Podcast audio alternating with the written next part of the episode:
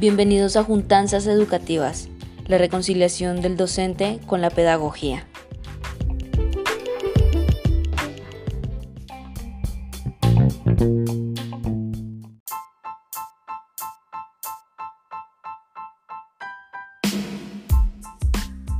La educación y la pandemia. Para el espacio de hoy se usan dos textos del libro Sopa de Menudencias. Es un texto que demuestra la transformación que sufre el tiempo debido a la pausa que hace la humanidad a consecuencia de la pandemia.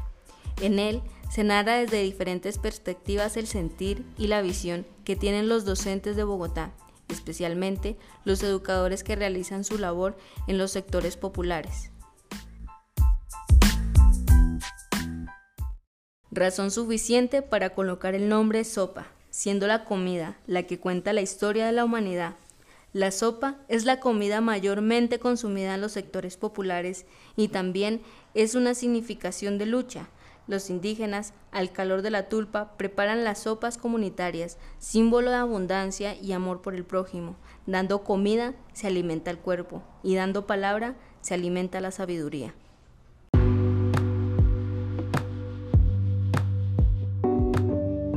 En el contexto escolar, la sopa significa esa interdisciplinariedad que debe existir no solo entre contenidos y temáticas, sino entre pensamientos de las personas relacionadas en la comunidad educativa y que hacen parte de ese gran ecosistema escolar.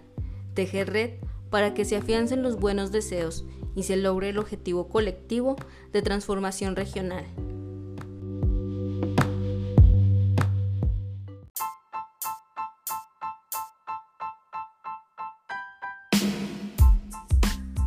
Para hacer dinámico este podcast, se han elegido cinco ideas de cada uno de los textos y a partir de ahí se plantea una combinación de ideas que al final se contextualizarán en el ámbito escolar. Para este audio se usan dos voces para darle mayor comprensión a las ideas y poder tejer palabra para dejar en ustedes dudas y preguntas acerca de las consecuencias de la pandemia en el sistema educativo. Las lecturas escogidas son Y los días perdieron su identidad y el tiempo fue mutante de la autora Diana Beltrán, texto 1. El texto 2, Tiempos de pandemia, tiempos de Pachacuti, autora Ana Alfonso.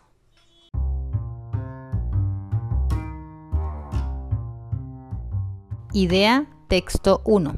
El tiempo es oro, nueva esclavitud de productividad y eficiencia. Cada minuto es dinero. Idea texto 2. Gaia, diosa de la fertilidad y de la vida. Pachamama, diosa negada y olvidada. En combinación de las ideas, el tiempo es oro es una frase popularmente de mucho uso, pero se olvida, al igual que las diosas Gaia y Pachamama, el valor especial que posee. Al darle valor al tiempo, hace que el sistema productivo se encasille en utilizarlo y exprimirlo en beneficio de la producción, haciendo que el tiempo laboral sea un sometimiento y detallando cada actividad para evitar pérdida de tiempo que toma el significado de pérdida de dinero. Al darle esta significación al tiempo, el ser humano ha olvidado el verdadero significado de esa frase llegando la pandemia y enseñando que el oro está reflejado en el tiempo compartido con la familia, con los amigos, con los viajes, la contemplación de la naturaleza o tan importante como poder respirar con tranquilidad. Para la escuela, la pandemia desdibujó y desmitificó que solo en el edificio escolar se aprende. Ellos se cerraron y se abrió la verdadera escuela en cada una de las casas de los alumnos invitando a las familias a ser partícipes del proceso educativo de sus hijos. Quizá de ahora en adelante se comprenda que el tiempo en la escuela es importante para socializar y enseñar a pensar y no a repetir conceptos vacíos que probablemente no enseñan cómo afrontar las situaciones de cambio en plena globalización. Volver a una escuela donde el tiempo para reír, compartir, hablar, dialogar, socializar, comunicar, pensar, no sean actividades vistas como pérdida de tiempo del maestro. La escuela debe volver a humanizarse, a comprender que la empatía junto a muchos valores es lo que hace falta a los ciudadanos del siglo XXI.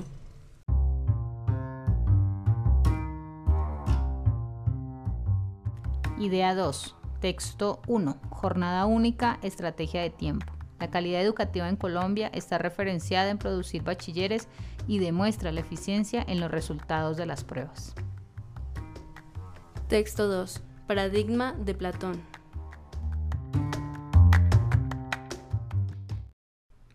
En combinación, en Colombia y en muchos países latinos se tiene el paradigma tiempo-escuela dando a comprender que entre más tiempo el estudiante esté en el edificio escolar, tendrá mayor capacidad para responder a las pruebas estandarizadas.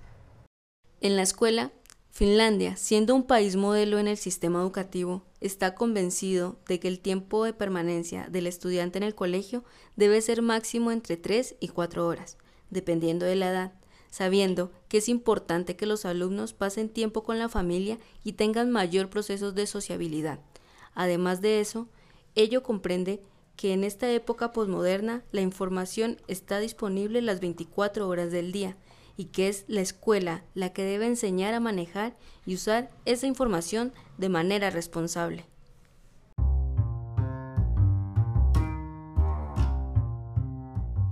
Idea 3, texto 1. Educación virtual, incapacidad tecnológica. Texto 2. En la naturaleza existen redes que equilibran el funcionamiento. Esa red permite la evolución y la adaptación.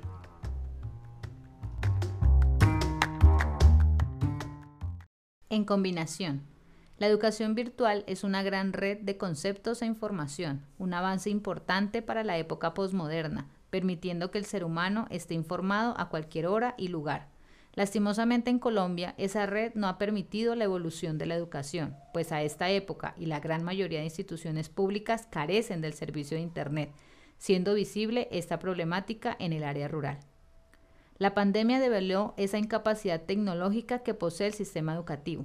Por ello, los y las maestras hicieron rápidamente un proceso de adaptación a la nueva realidad, tratando de continuar con la educación, unos más creativos que otros, siendo los y las docentes los responsables de sostener el sistema educativo, sin tener capacitación, medios, información acerca del tema.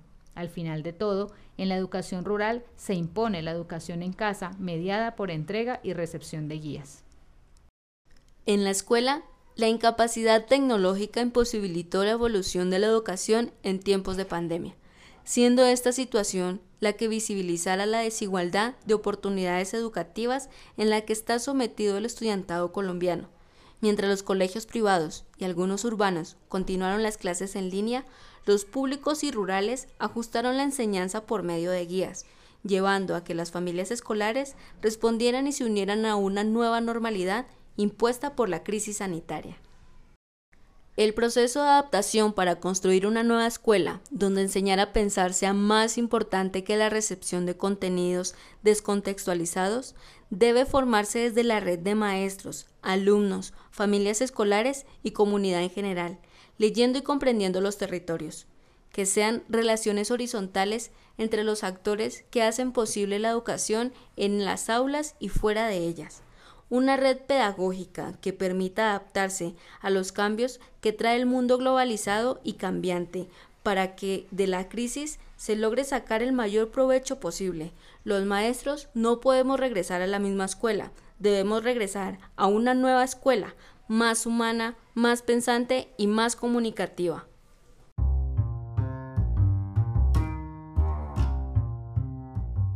Idea 4, texto 1. Los días perdieron su identidad. Texto 2. Pachamama, diosa negada y olvidada.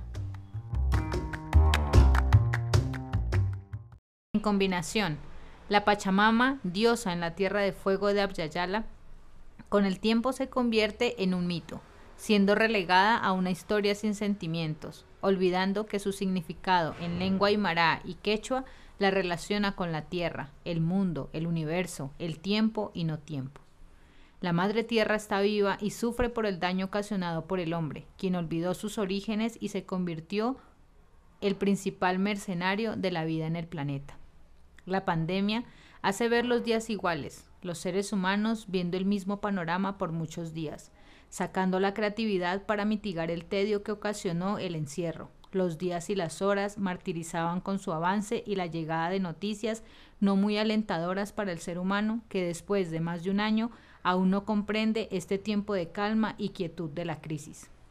Los días fueron mitificándose para engañar la mente, el reloj biológico perdió la ubicación de la vida antes de pandemia y el compartir con la familia valorizó el mito.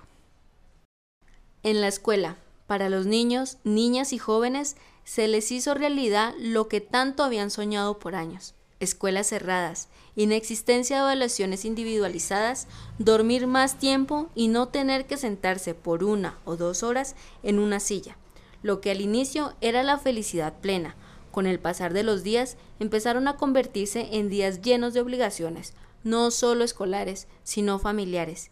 En el campo era necesario un trabajador más, lugar que ocuparon muchos de los estudiantes, son vistos como un ahorro para la familia. El mito sobre el deseo de lo que la escuela cerrada era mejor se cae con el paso del tiempo, pues son familias escolares y alumnos que desean regresar a la escuela como espacio de tiempo para compartir con sus pares, el juego, el diálogo, principales factores para el deseo de volver.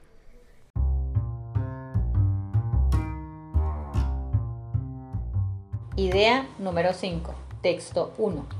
Tiempo escolar en tiempo de pandemia. Exige alternativas que aporte a una sociedad diferente.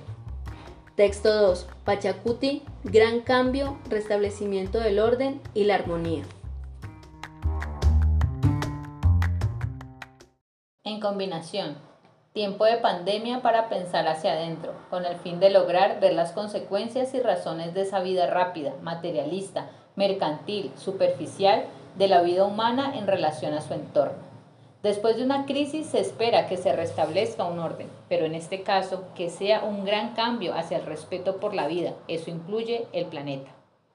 La quietud en mentes y cuerpos que logró el tiempo de pandemia permita convertir a las personas en seres sentipensantes, que el amor se ha incluido como una de las razones importantes para seguir en este planeta, siendo más solidarios y empáticos para que los seres humanos regresen a la gran red de la vida que plantea la Madre Tierra, donde todas las formas de vida deben ser respetadas.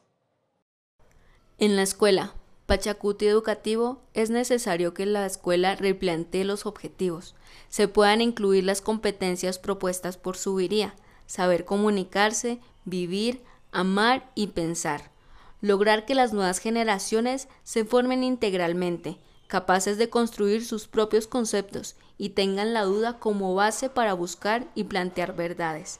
También es importante que los maestros se encuentren con la pedagogía y la ética, que sean capaces de mostrarse con una moral que anime a los alumnos a ser mejores ciudadanos y desde la historicidad de la pedagogía sea posible tejer diálogo sobre las diversas rutas que lleven a la transformación cultural y social de los territorios.